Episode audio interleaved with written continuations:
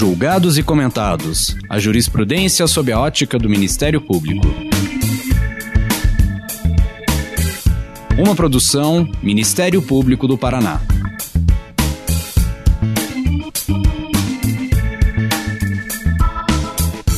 Olá, estamos começando mais um episódio do Julgados e Comentados. Eu sou Eduardo Cambi e hoje abordaremos sobre a jurisprudência do Superior Tribunal de Justiça em relação aos crimes licitatórios.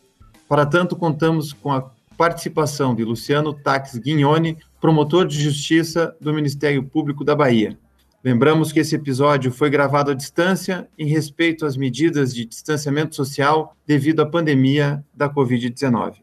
Nesse episódio, vamos abordar detalhes da jurisprudência do STJ relativa aos artigos 89 e 90 da Lei 8.666 de 1993.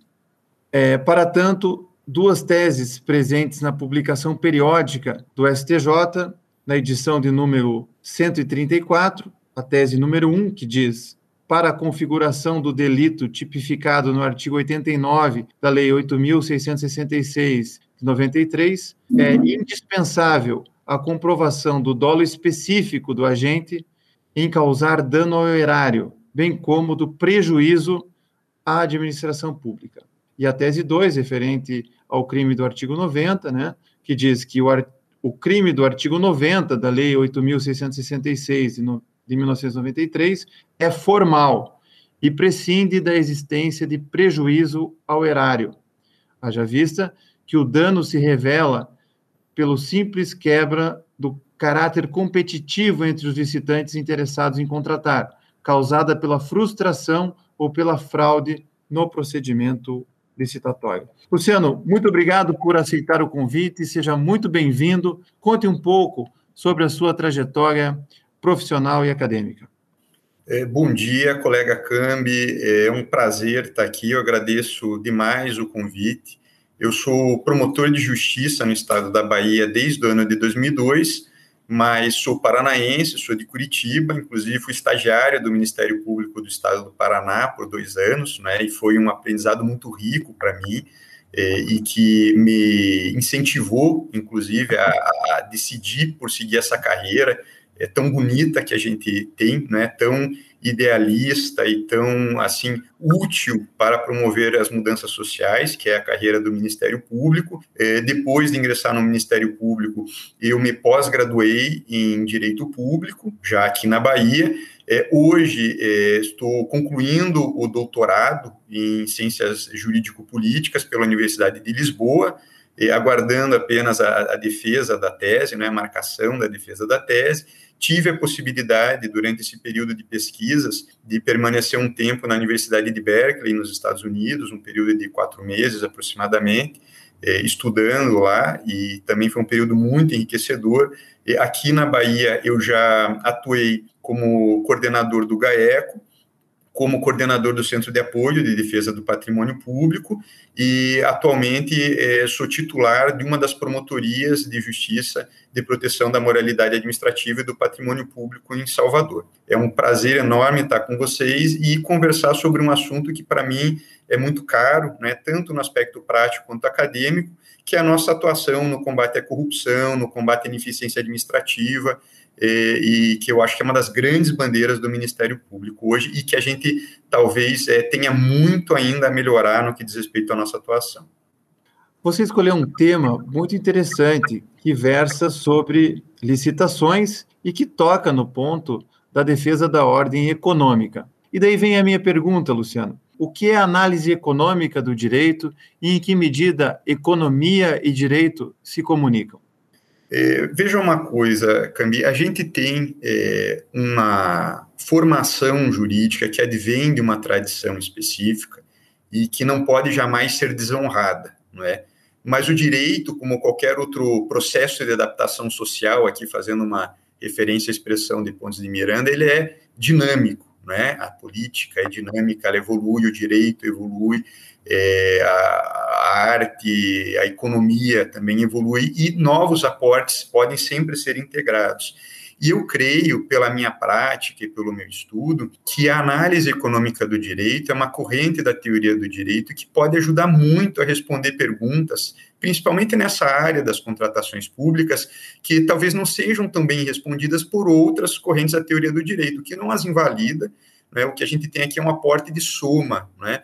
Mas que é muito importante. E a primeira coisa que a gente tem que fazer, e nesse sentido, acho que a sua pergunta é, é bastante oportuna, é entendermos direito o que é a análise econômica do direito, e para isso entendermos o que é economia, porque há uma certa é, rejeição, às vezes, à própria concepção de, de, de, se fazer alguma espécie de análise econômica no direito, sob uma premissa errada de que economia é sobre monetarização, economia é sobre dinheiro. Né? Então, isso quer dizer reduzir os valores a dinheiro, reduzir tudo a um cálculo é, de custo-benefício financeiro, e não é essa a ideia. A economia não trata de dinheiro.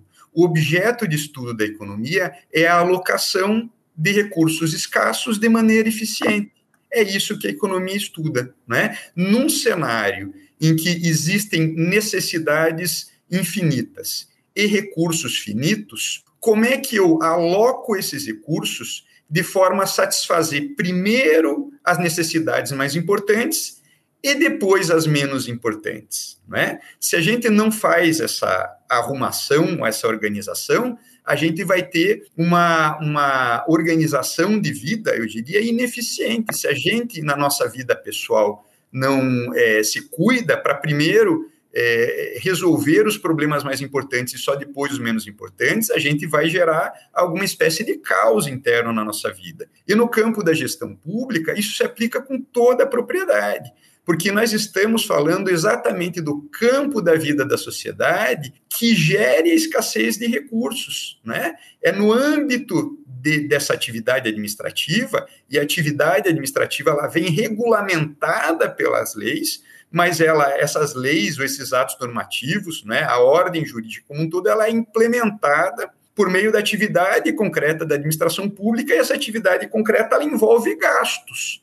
E se ela envolve gastos e os recursos dela são finitos, ela deve fazer de tudo para gastar da melhor forma possível.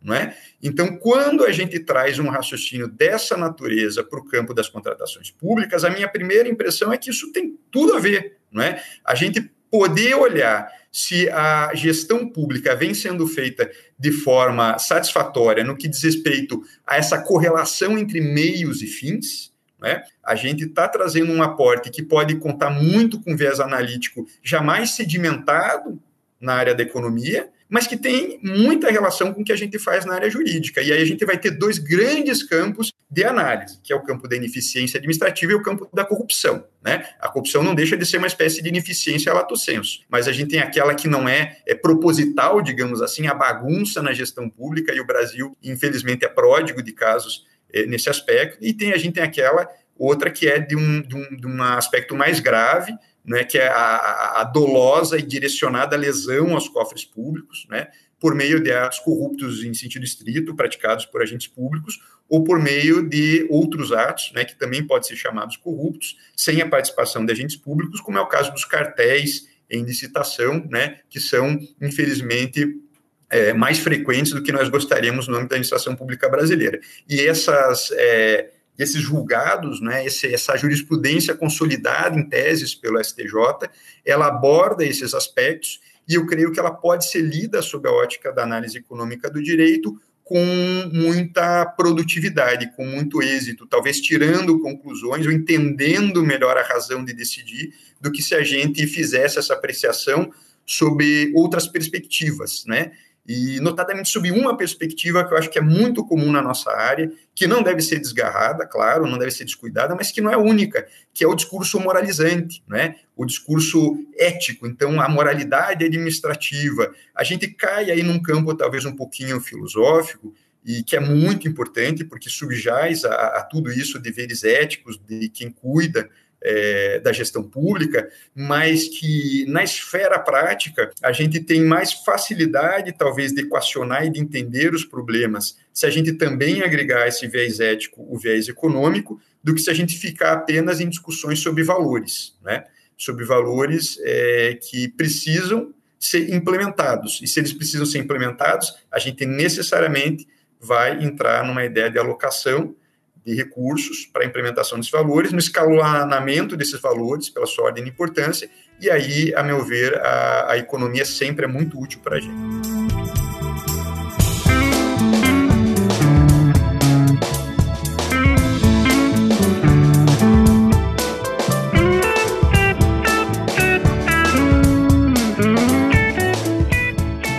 Luciano, você falou de licitações e contratações públicas. Se nós fizermos uma radiografia dos casos de corrupção no Brasil, das investigações em improbidade administrativa, esse tema certamente vai ser o tema de maior ocorrência. E dentro dessa perspectiva da análise econômica que você traz, eu pergunto: por que o ambiente das contratações públicas é especialmente propício para a formação de cartéis? Perfeito. Esse é um aspecto em que o aporte eh, da análise econômica é talvez muito enriquecedor, ou talvez ele seja o mais enriquecedor, porque é, é esse entender o porquê ocorre para a gente é muito importante. E nesse aspecto, a análise econômica ela tem é, uma conotação normativa muito interessante. O que eu quero dizer com uma conotação normativa? O viés normativo da análise econômica é o viés de crítica ao produto legislativo, não é? E o que, isso significa? Isso significa que nós temos leis que são confeccionadas supostamente para é, bem regulamentarem a vida social. E muitas vezes isso não acontece, né? Se isso não acontece, a gente tem que entender por que, que isso não acontece e como a gente consegue construir leis melhores, leis que ataquem de forma mais eficiente o problema. E essa consideração econômica é muito útil nesse aspecto, e ela é muito útil no campo das contratações públicas. E no aspecto que você perguntou, que é o aspecto de por que, que esse campo ele é tão suscetível a essa espécie de práticas, eh, a gente tem respostas econômicas que são respostas muito interessantes. A primeira diz respeito ao caráter dos mercados públicos. Não é? A gente tem no âmbito da atividade econômica, de maneira macro, né, considerada no âmbito macro, a gente tem um mercado como um todo, né, e esse mercado ele é um mercado privado, mercado das relações entre particulares, e nós temos os mercados públicos, os mercados é, em que entes públicos contratam prestações, ou junto a outros entes públicos, ou junto a entes privados. Alguns mercados são mais suscetíveis a práticas anticoncorrenciais do que outros, né? E aí a gente tem aquele texto é, basilar da economia do Adam Smith, ele é a riqueza das nações, em que ele trata disso, né? Da mão invisível do mercado, que é uma forma de regular a vida social de maneira é, eficiente por meio do egoísmo particular, ou seja, como cada um sempre vai buscar seu próprio interesse, num ambiente é, econômico difuso, em que você não consegue consertar práticas comerciais, sempre o consumidor vai buscar o menor preço. Isso gera uma competitividade entre os fornecedores, né? E isso faz com que no final a sociedade como um todo seja beneficiada. Agora, isso tem algumas premissas que não, é, não existem no âmbito das contratações públicas. Isso é muito importante. É, qual é o oposto do ambiente concorrencial? É o ambiente anticoncorrencial. E o que, que a gente pode ter? Como é que se forma um, ambiente anticoncorrencial? Bom, um ambiente anticoncorrencial se forma quando não há concorrência, ou seja, quando os potenciais fornecedores, ao invés de competirem entre si, optam por conluiarem-se para efetuar as vendas. Ou seja, a gente tem uma postura colaborativa entre os fornecedores, entre as empresas, digamos assim, e não uma postura competitiva. E essa postura colaborativa, ela é, é feita para você obter mais rendas do que você obteria no mercado competitivo, né? Para você aumentar o custo da, presta da prestação, essa é uma das formas, claro, de, de preço de monopólio, mas vamos ficar com a mais simples, que é aumentar o custo da prestação para aquele que vai comprar essa prestação. Pois bem, para que exista essa postura colaborativa, você tem que ter atenção a alguns aspectos internos e externos da relação entre esse grupo de empresas. Né? E esses são aspectos e quem trata da questão do oligopólio sempre aponta como sendo aspectos é, característicos de um arranjo cartelizador, de um arranjo oligopolístico. Quais são esses aspectos? Um cartel ele tem uma inerente tendência à instabilidade interna e à instabilidade externa. O que, que isso quer dizer? Se um grupo de empresas se organiza para vender um produto que poderia custar 10 pelo preço de 15, eles têm ali um arranjo carteirizador. Agora, se por acaso aparece uma terceira empresa que não faz parte daquele acordo e oferece o produto por 10 ou por 12, essa empresa vai conseguir vender o produto, porque ela tem um preço mais barato, e ela vai quebrar o cartel, porque o cartel não teve êxito. Eles conseguiram arregimentar entre si, organizar entre si a conduta, mas um terceiro entrante, que não participava do ajuste, conseguiu é, romper o objetivo final deles e fazer a venda final, ou seja, isso é um desestímulo à formação do cartel, isso leva tendencialmente o cartel a se diluir, quando ele não consegue impor o arranjo cartelístico dele. Esse é o fator externo. E internamente, existe sempre uma tendência à traição entre os membros do cartel, e vamos ficar aqui tratando da atividade empresarial. Né? Embora todas as empresas que poderiam vender por 10 tenham acertado vender por 15, né? eles têm um acerto cartelístico com relação a isso, uma delas pode entender que vale mais a pena atrair. Ela pode dizer: olha, todo mundo aqui combinou de fazer proposta de preço de 15. Eu vou fazer o seguinte: eu vou entrar com 14, porque aí eu ganho deles e ganho bem mais do que se eu vendesse por 10. Então eu vou trair, porque economicamente para mim é mais interessante trair o cartel. E essa difusão, essa dificuldade de controle de quem entra, de um terceiro entrando, ou essa dificuldade de controle de quem traiu, ela é muito difícil no mercado difuso, no mercado pulverizado. Agora, o mercado das contratações públicas ele é especificamente estritamente pontual, porque cada procedimento de contratação pública ele gera, na verdade, um mini mercado para aquela específica contratação, não é verdade? Então, a contratação que o governo do estado do Paraná faz de computadores, por exemplo, ela está ali toda corporificada no procedimento licitatório número, vamos supor aqui, 02 de 2021. Não é? Então, você concentra todos os operadores que têm interesse e, e que operam e que atuam naquele mercado, todas as empresas que atuam naquele mercado, elas têm um ponto focal em geral, pelas regras usuais, aí nesse ponto o, a nova lei de licitações ela foi mais feliz do que a lei atual. Sempre existia uma facilidade muito grande em saber quem são teus outros competidores. Então você sabia quem retirou o edital, né? Quem quem, quem se habilitou para licitação. E quando você consegue monitorar quem são os outros, você, em primeiro lugar, consegue ver se entrou alguém de fora do cartel ou não. E se entrou, você tem duas possibilidades a primeira é a cooptação, que é se aproximar dessa outra empresa e dizer: olha, amigo, você pode entrar conosco e vai dar para todo mundo, todo mundo tem a ganhar com isso, e a gente faz aqui um esquema de rodízio. Você não vai levar essa, mas você leva a outra, então no final a gente vai ter um ganho muito maior. Então, o primeiro, o primeiro caminho que pode ser seguido é a cooptação, e o segundo é a intimidação.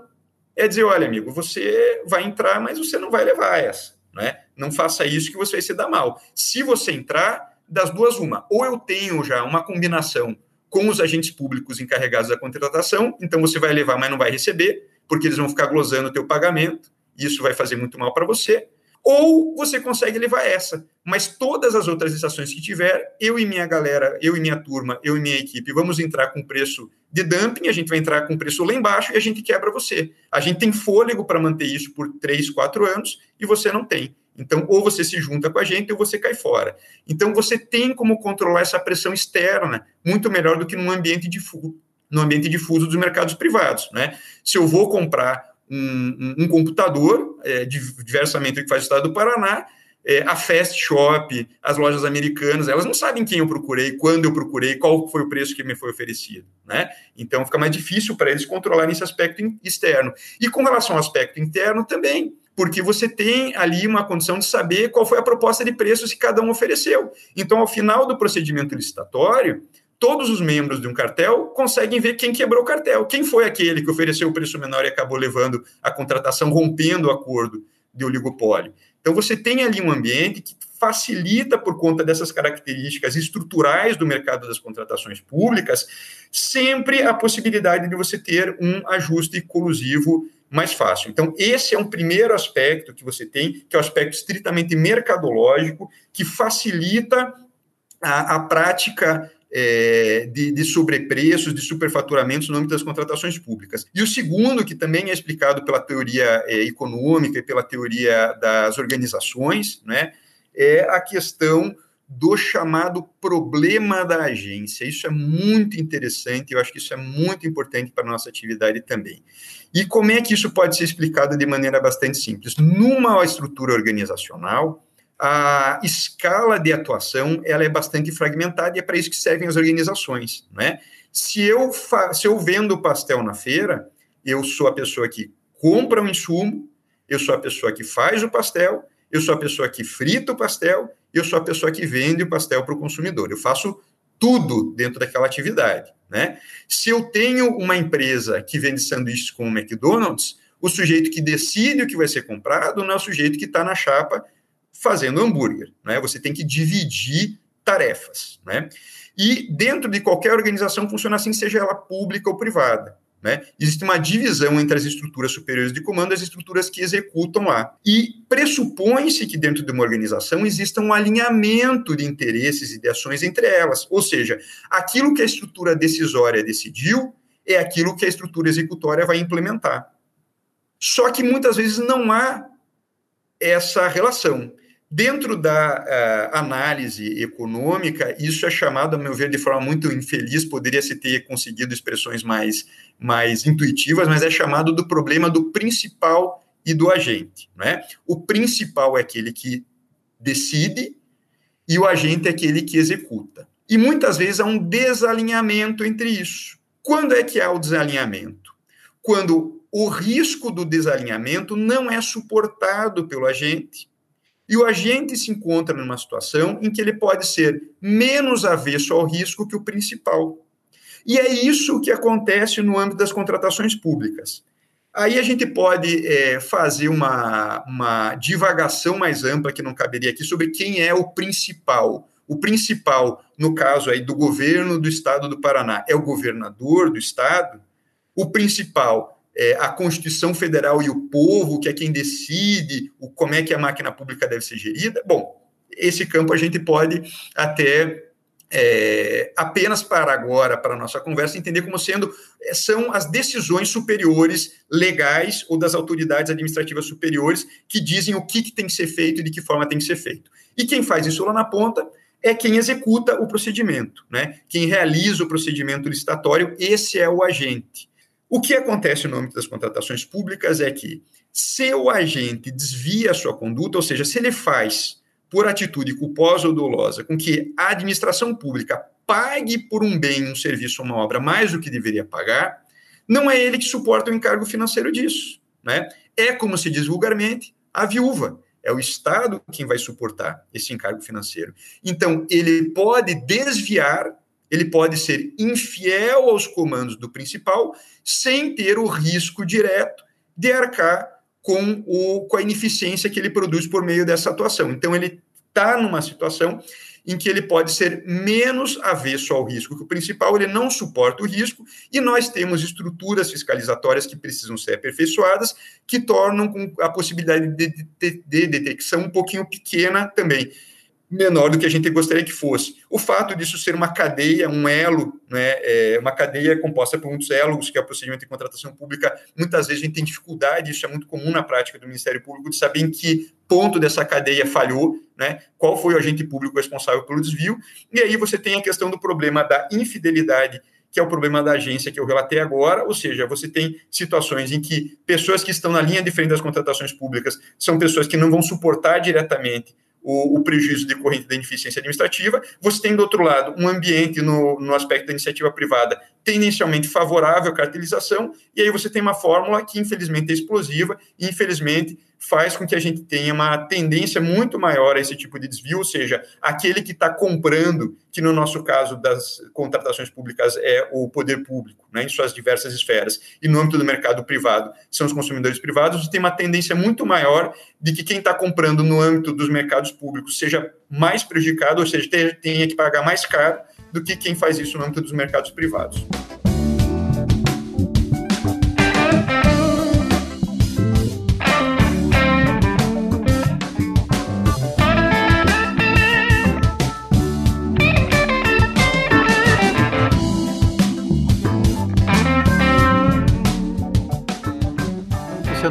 Tua resposta é bastante rica, tem vários aspectos importantes.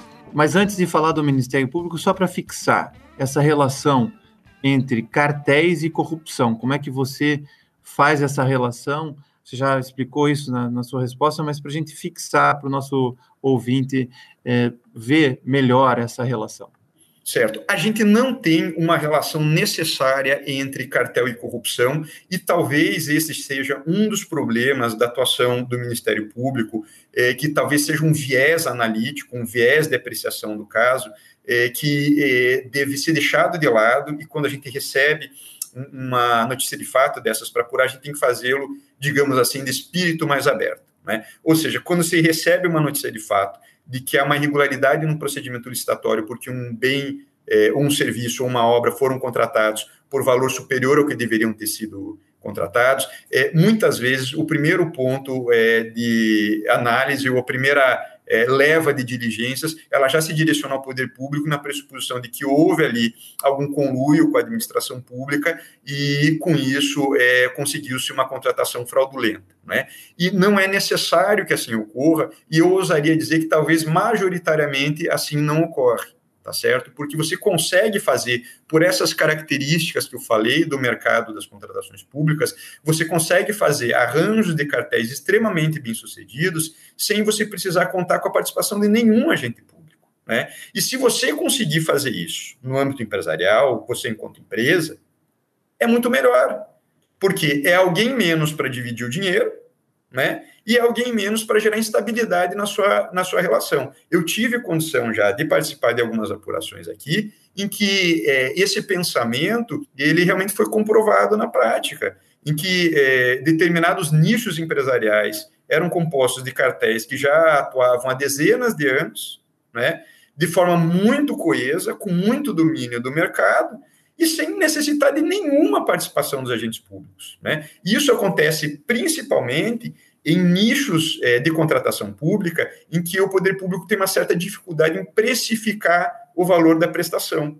Né, em que os operadores econômicos eles têm por conta dessa assimetria informacional e aqui a gente entra num outro conceito muito importante da análise econômica do direito, em que há uma assimetria informacional é, que favorece muito os operadores econômicos, eles têm muito mais facilidade de precificar o valor da prestação, conseguem com isso combinar entre si valores superiores ao, ao valor que seria um valor, digamos assim, é, um, um valor num ambiente amplamente concorrencial, sem contar com absolutamente nenhuma participação de nenhum agente público, inclusive porque, e refiro-me a casos específicos aqui da Bahia, mas tenho certeza que no Paraná e no resto do país é da mesma forma, são, é, são prestações muitas vezes que são demandadas por vários entes públicos de várias esferas federativas, ou seja, eles têm até dificuldade de combinar um acerto em licitação com cada um dos agentes públicos responsável por cada uma dessas licitações em municípios, em governos estaduais, em órgãos federais. Não é? Não, é um cartel muito bem fechado, muito coeso. Então, existe essa situação, é, e há uma diferença nesse ponto, a, a pergunta era muito elucidativa.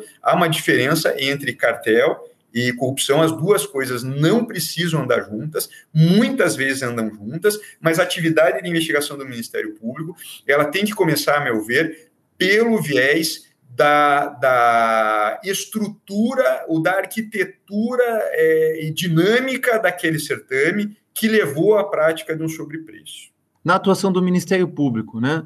É, de que maneira deve atuar o Ministério Público para enfrentar os cartéis nas contratações públicas e de que forma conceitos e métodos da análise econômica do direito podem ajudar na atuação de controle do Ministério Público?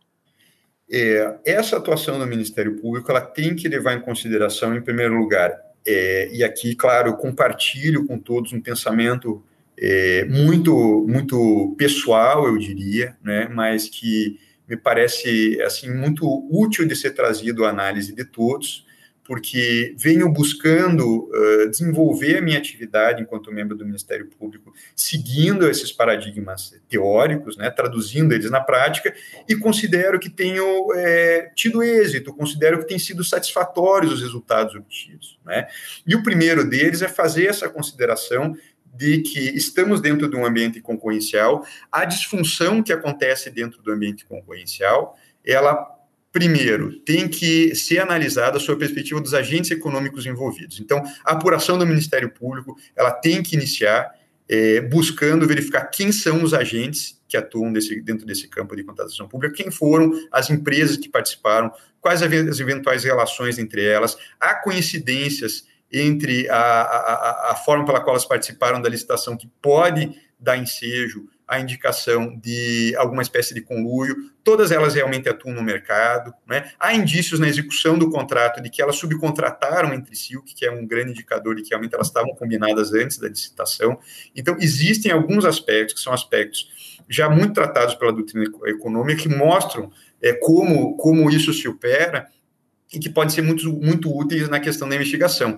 E aí a gente pode trazer, talvez, para um raciocínio muito mais coloquial e que eu acho é, que, embora muito simplificador, é bastante correto, né? que é o, o membro, quando recebe uma notícia de fato é, relativa a isso, né? ou seja, houve a prática ali de um, de um superfaturamento. A primeira coisa que se deve perguntar é o seguinte, se eu fosse uma empresa e quisesse ganhar dinheiro nessa contratação, como eu faria?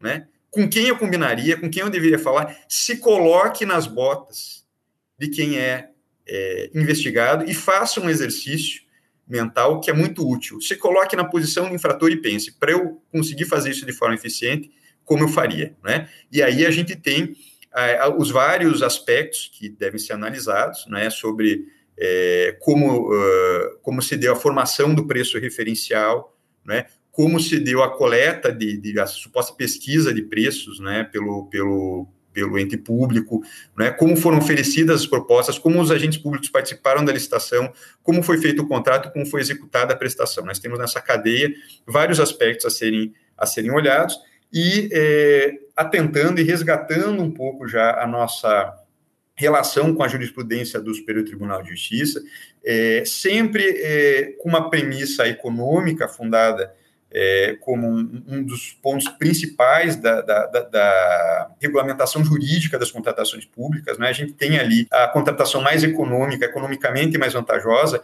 como um dos princípios da contratação pública na Lei 8666, embora ele não tenha sido repetido também como expressamente como um princípio na Lei 14.133, que é a lei atual de licitações, é um princípio que subjaz a ela e é referido em várias passagens, né? Dessa lei, e é justamente a ideia da gente tentar criar um mercado, um ambiente concorrencial mais sadio e, e, tentar punir os desvios do ambiente concorrencial sadio. E aí a gente faz uma ligação muito clara com a jurisprudência em tese do STJ, que é relativa, nesse caso aqui, aos, às teses é, número 1 e número 2 da jurisprudência em tese número 134, que respectivamente interpretam o artigo, 30, o artigo 89 e o artigo 90 da lei de licitações. Não é? E o que, que, diz a jurisprudência em tese do STJ? Ela diz basicamente o seguinte no artigo 89, que é aquele que fala de dispensar o inexigir indevidamente licitação. Esse artigo, né, esse artigo que é o 89, ele foi replicado quase igual na nova lei de licitação. Ele foi replicado no artigo 337, inciso E, da lei de licitação, com uma pequena diferença. Né? No artigo 89 dizia ali, dispensar o inexigir licitação fora das hipóteses previstas em lei, ou deixar de observar as formalidades pertinentes à dispensa ou inexigibilidade. Então,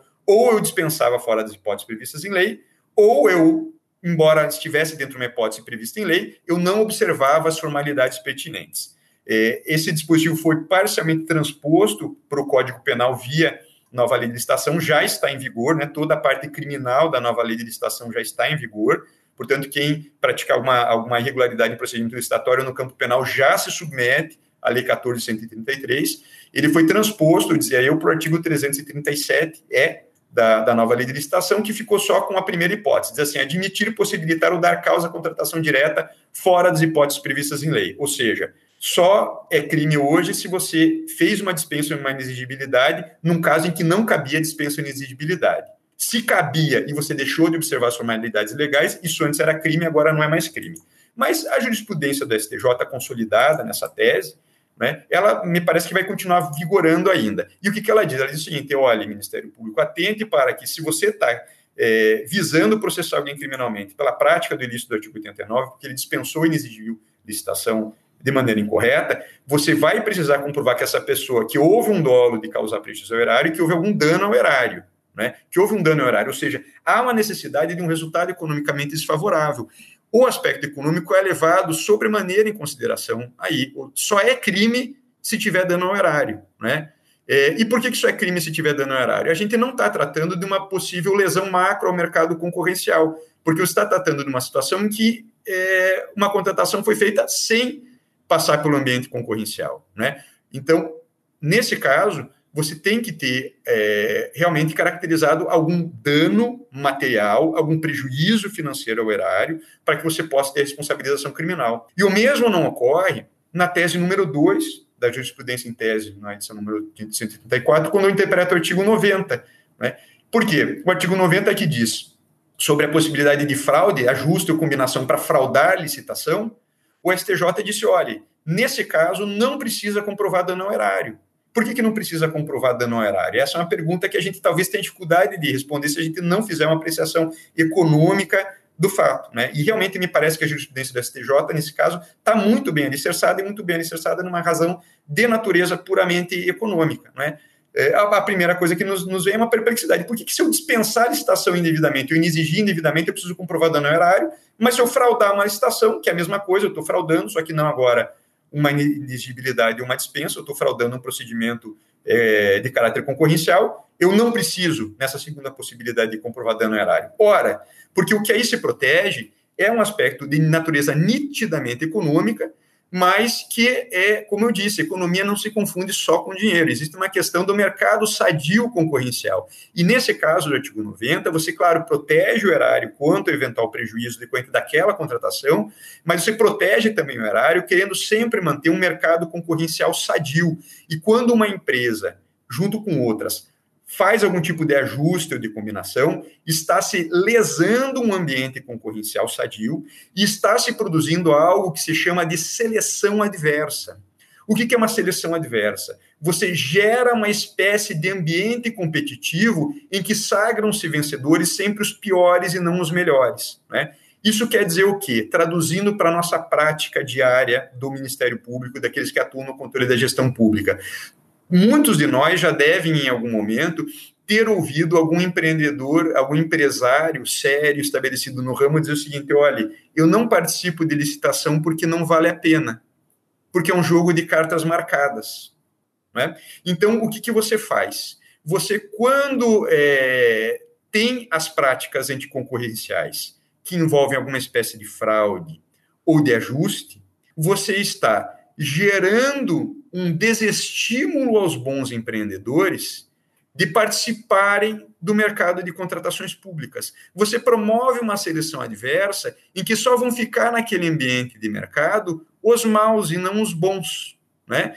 Então, com isso, ou com base nisso, me parece que a jurisprudência do STJ no que diz respeito ao artigo 90, ela é muito coerente com essa lógica econômica? Ela é muito coerente com essa lógica econômica ao dizer que não é necessário um prejuízo ao erário para que a gente tenha esse ilícito penal configurado. A gente precisa ter apenas uma comprovação é, de que houve um acordo com o desiderato colusivo.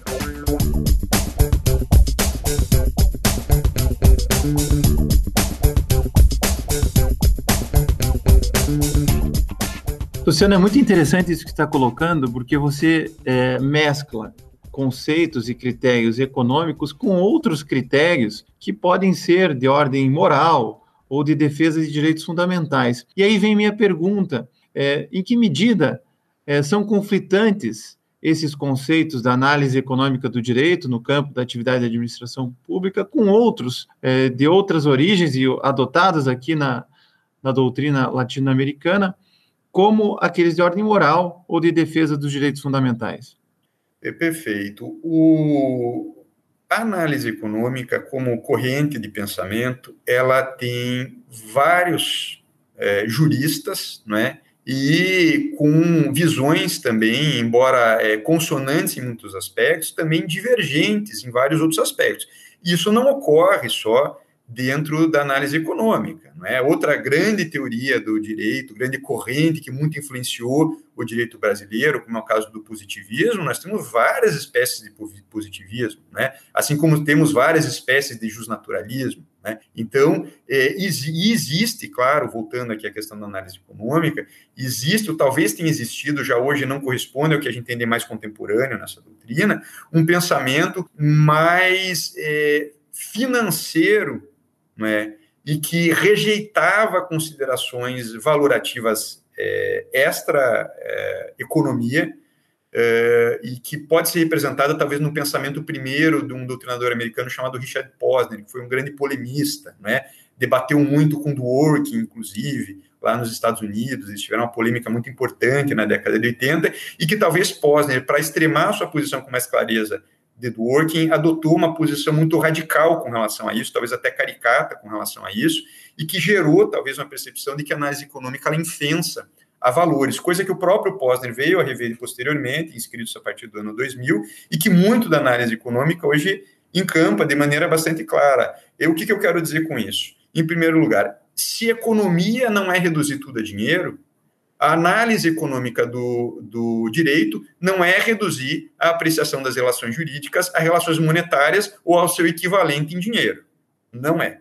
Não é? é exatamente a, é estabelecer uma relação de que há um conjunto de necessidades a serem supridas e há formas de supri-las, né?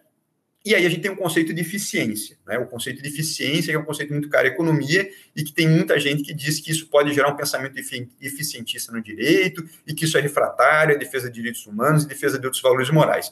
É, me parece é, que não é essa a única forma de ver o tema e eu creio que talvez não seja o mais eficaz, não é?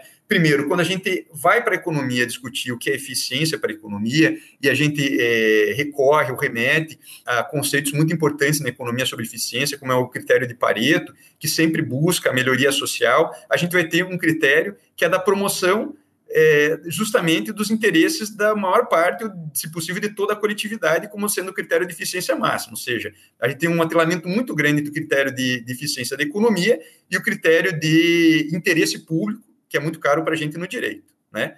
Então, isso é se você tentar ver a eficiência como um valor em si. Se ela for vista como um valor em si, você encontra farta doutrina no campo econômico e da análise econômica do direito que vê a eficiência como um valor de promoção de, de, de interesses sociais e, portanto, muito consonante com aquilo que a gente já defende no direito e já defende nas teorias jurídicas que são mais é, enraizadas no nosso ordenamento. E se você vê, por outro lado, a eficiência, que me parece talvez até mais correto, não como um, um valor em si, mas como um meio para implementação de valores, você vê que ele é não só não conflitante, como até necessário para a implementação dos demais. Porque nós temos hoje, é, na nossa Carta Fundamental, na Constituição Federal da República Federativa do Brasil, uma série de valores constitucionalmente esculpidos, né?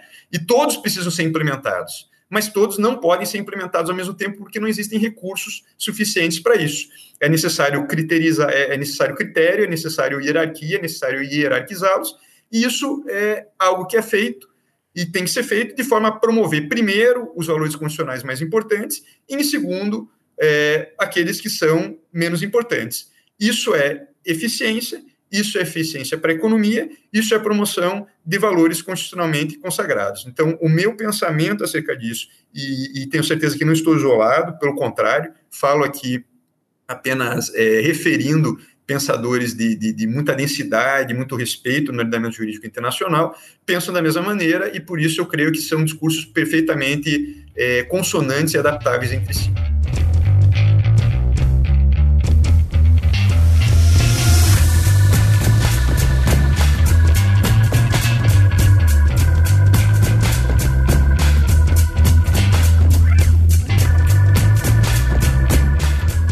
Para finalizar, Luciano, Vamos voltar ao Ministério Público e perguntar o seguinte: é, com relação à atuação do Ministério Público no combate às fraudes em licitações, qual seria a mais importante contribuição ou as mais importantes contribuições que a análise econômica do direito pode dar que as outras correntes da teoria do direito não dão?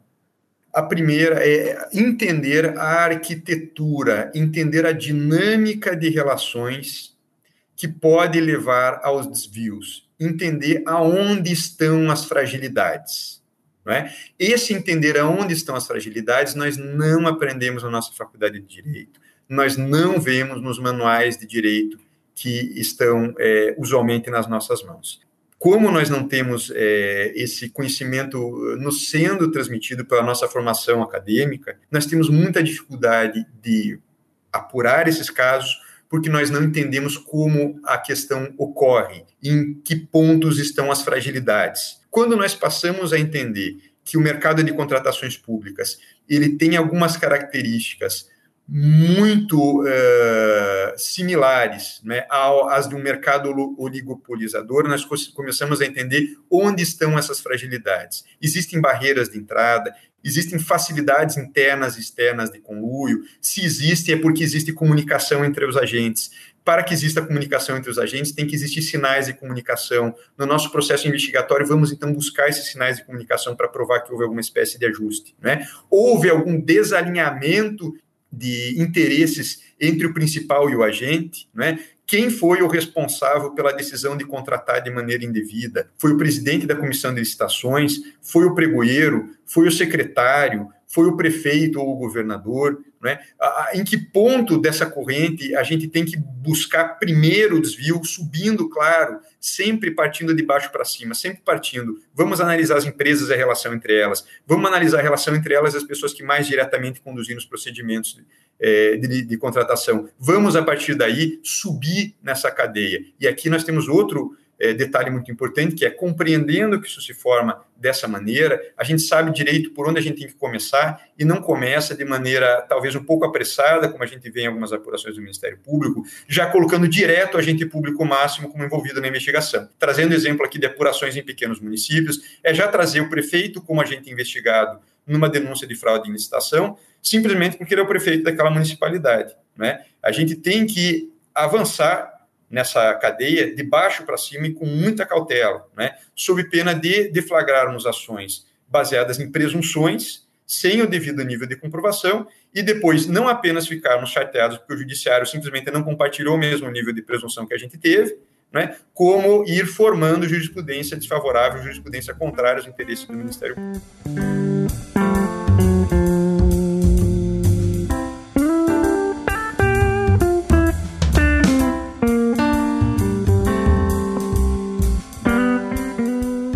Luciano, muito obrigado por compartilhar seus conhecimentos conosco, por fazer essa análise crítica da jurisprudência em crimes de licitação. Eu que agradeço, um abraço a todos. Não se esqueça de curtir ou se inscrever em nossas redes sociais e assinar nosso podcast no aplicativo de sua preferência. Você também pode participar da elaboração dos julgados e comentados. Para sugerir um tema, encaminhar dúvidas ou comentários, envie para a gente no e-mail julgados e comentados arroba mppr.mp.br ou pelas nossas redes sociais. Muito obrigado e até a próxima. Uma produção Ministério Público do Paraná.